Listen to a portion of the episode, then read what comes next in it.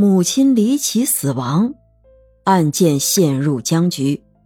女儿长大后解开谜团。爱是包容，但不可纵容；爱是奉献，但也要被理解和尊重。在法律面前，人人平等。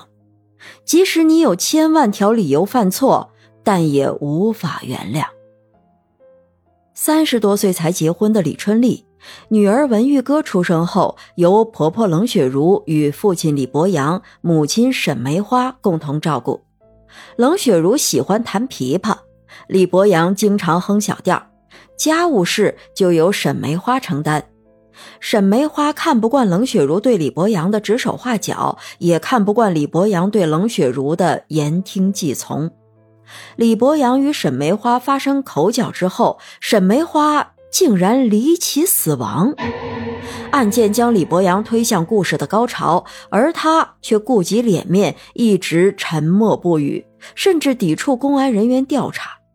因他脑中有战场上留下的弹片，经常头痛难忍，不能自制，对帮助之人拳打脚踢。但家人对他的关爱有增无减，甚至用肉体给他当强使，让他免于受伤害。沈梅花被杀后成了不解之谜，案件三番五次被搬到刑警队的桌面上，经常有刑警上门了解情况，让李博洋不得安生。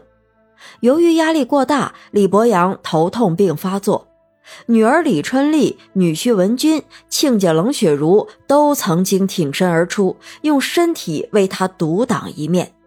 他虽然没碰得头破血流，但亲人们的身体却变得青一块紫一块。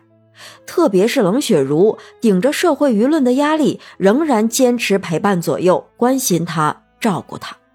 这些经历都被外孙女文玉歌亲眼所见，她无意间发现姥姥沈梅花之死的蛛丝马迹，将要顺藤摸瓜。究竟凶手是谁？